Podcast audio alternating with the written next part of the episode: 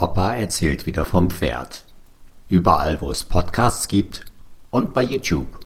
Die heutige Folge ist unserer Nadine gewidmet. Opa ist der Master of the Disaster. Mittlerweile haben wir den zweiten Winter mit Covid überlebt, einen so nicht zu nennenden Krieg unweit unserer Grenzen und sind als vermeintlich krisenerfahrene Gesellschaft trotzdem relativ unaufgeregt. Dabei haben wir unsere Bundeswehr natürlich gar nicht auf dem Schirm, denn die fliegt ja nicht. Zumindest nicht mit eigenen Maschinen, aber vom Hörensagen sollen die gelben und orangenen Helikopter, die sich unsere Vaterlandsverteidiger zum Rumdüsen bei ADAC, Polizei und Luftrettung leihen, nicht nur wegen der grellen Farben Angst und Schrecken bei den Kampfpiloten der russischen Armeen verbreiten. Relativ entspannt so dachte ich jedenfalls, bis ich am frühen Nachmittag Opa Dingenskirchen in ungewohnter Eile von der Bushaltestelle heimwärts laufen sah. Zwar bin ich von Natur aus kein allzu neugieriger Mensch, aber hier war ich doch festen Willens, den Grund der Hass zu erfahren.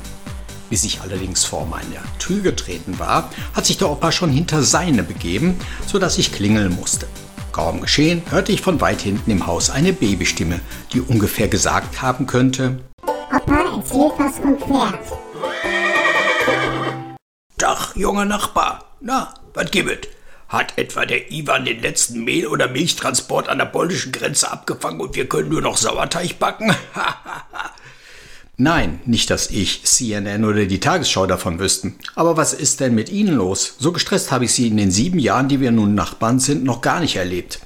Wie gestresst? Ich bin doch die Ruhe selbst, hab eben nur ein bisschen mehr um die Ohren, seit die Geni schlapp gemacht hat.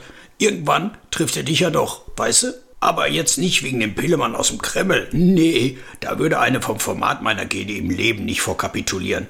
Der ungewohnte Stress die Tage hat sie außer Latschen gehauen, seit sie nach über 20 Jahren wieder mal ein Baby zum Erziehen hat. Das da hinten, was da rumbögt wie ein angestochenes Kalb, was sie von der Mutterkuh weggetrieben haben, das ist der Ullige von unserer Älteste, die Celine. Leider mussten wir sie mit Gastro in die Klinik packen und dabei hat die doch gerade erst den kleinen Lucky gekriegt. Das ist nämlich Englisch für Glück, verstehst du? Leider bedeutet das aber nicht automatisch, dass ein glücklich heißendes Kind auch einen ganz ruhigen ist. Ramdösig hat er sie gemacht, die Geli. Dabei hat sie selber quasi im Vorbeigehen alle unsere Kinder tipptopp fertig gemacht für das Leben. Ich hatte ja zu tun, Malochen und Geld für die hungrigen Mäuler ran schaffen. Da war keine Zeit für mit zu Hause anpacken und so. Aber es gab eben auch nicht so viel neumodischen Kokolores wie heute, der statt einem zu helfen dir das Doppelte von der Zeit klaut. Beispiel Fütterung. Milch in Pott, kurz abgekocht, rein in Fläschchen und dann unter Kaltwasser bisschen runterkühlen. Fertig. So zumindest früher. Jetzt muss sie dir mal reintun, wie das heute ablaufen muss, damit du nicht als Kindermörder vom Kali landest. Bevor du dein eigenes Kind überhaupt sehen darfst, musst du nämlich vor eine Kommission von der Kirche und Jugendschutzgedöns mit Hebammen, Kinderärzten, was weiß ich noch, ob du überhaupt fähig bist, dein Kind nach neuesten Erkenntnissen was zu essen zu geben. Da werden die meisten Babys früher ja schon verhungert. Nee, eher verdurstet. Da erzählen sie auch, dass du nicht einfach Milch und Pott nehmen kannst. Pass auf, du glaubst es nicht. Du musst dir ein Sterilisationsdings kaufen mit mindestens ganz verschiedenen fünf Büllekes und erst dann darfst du überhaupt einen Schritt weiter. Brauch wohl nicht extra zu betonen, dass mit guter Milch da gar nichts geht und die armen Würmchen mit Heißwasser und Chemiepulver drangsaliert werden. Dass sie danach schreien wie am Spieß statt zu pofen, dafür muss er wohl kein Arzt sein, oder?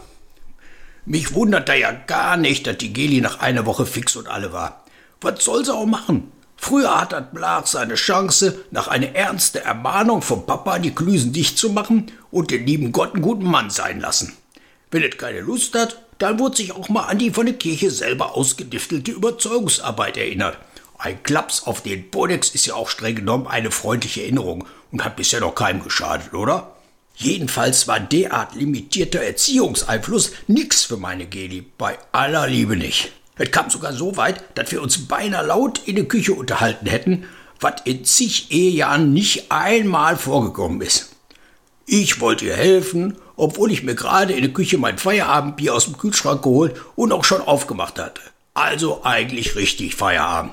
Da höre ich, wie sie sagt, ich könnte ja eine Antikolikflasche, wo schon die Pampe drin ist, mit den Deckel von daneben zuschrauben und zum Nuckeln lassen für den Nuki mitbringen. Jetzt passt aber das Schnullerdings gar nicht auf das Gewinde von dem Anti, was weiß ich, und ich rufe auch in die gute Stube. Da wird die Geli pampig. So versteht mich nicht und natürlich passt der Schnuller und kommt wie eine Furie angeschossen, um einem Mann zu zeigen, wie geschraubt wird. Merkst du was? Eine Frau will einem Mann was vom Schrauben erzählen. Da höre ich doch die Nachtigall trapsen. Eines ernst und nicht damit zu spaßen.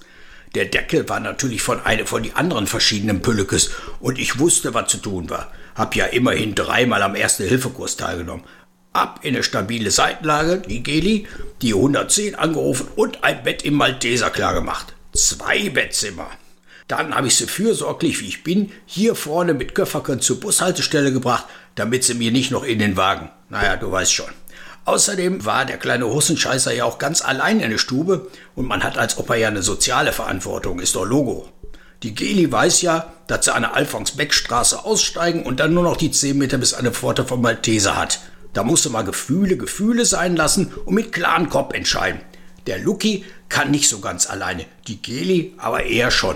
Und was soll ich dir sagen? Der kleine Orbeck pariert bei mir aufs Wort.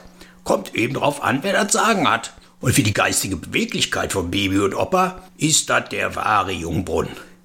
Bis der Lucky einschläft, dauert nämlich seine Zeit, und damit er nicht die ganze Zeit die Nachbarschaft zusammenbrüllt, hat sich der Opa ein Arsenal angelegt. Also an Kinderliedern und so. Da war ich doch schon ganz schön eingerostet, was das betreffen tut. Junge, Junge. Jetzt war die Geli auch noch nicht ganz auf die Station geschoben und ich konnte sie nicht fragen, wo denn das Struffelpeter-Buch und die Mickey-Geschichten auf dem Speicher abgeblieben sind. Sowas kannst du ja immer gebrauchen und deshalb schmeißt die Geli sowas im Gegensatz zu den Rosemarie Pilcher und Vera Lindschmöker nicht weg. Aber der Opa, der kann ja auch selber dichten. Und wie? Mir fiel der Schluss von Peterchens Mondfahrt nicht mehr ein. Da habe ich mich an das Ende vom Armageddon mit Bruce Willis erinnert und das dann kunstvoll dran gebastelt. Gut, das Peterchen war dann eben am Ende tot, aber der Lucky ist eingepennt und nur darauf kommt es ja auch an. Manchmal singe ich dem auch ein ganzes Medley von Kinderliedern vor. Die Melodie ist ja fest bei mir abgespeichert, aber die Texte, zum Glück ist an mich ein zweiten Ralf Siegel verloren gegangen und ich habe ruckzuck auch da ganz schöne neue Reime drauf gesungen. Wollt's mal hören? Hier, Beispiel. Im Atomkraftwerk um drei gibt so manche Sauerei, denn das schöne Uran fängt am Strahlen an und die Bude explodiert dabei. Im Atomkraftwerk um drei, im Atomkraftwerk um drei. Als der Opa dann zu Boni Ems Rasputin einen zünftigen Kassatschok hinlegte, der ganz entfernt an das hektische Gezappel von Bobby Farrell erinnerte und dabei Wladimir Putin skandierte, bin ich aber mal ganz schnell zu unserem atombombensicheren Keller gerannt und ließ den performenden Master of the Voice Disaster wieder zu seinem bestimmt schon auf den Freitag der 13. Song wartenden Enkel zurückschunkeln. Opa erzählt wieder vom Pferd überall wo es Podcasts gibt und bei YouTube.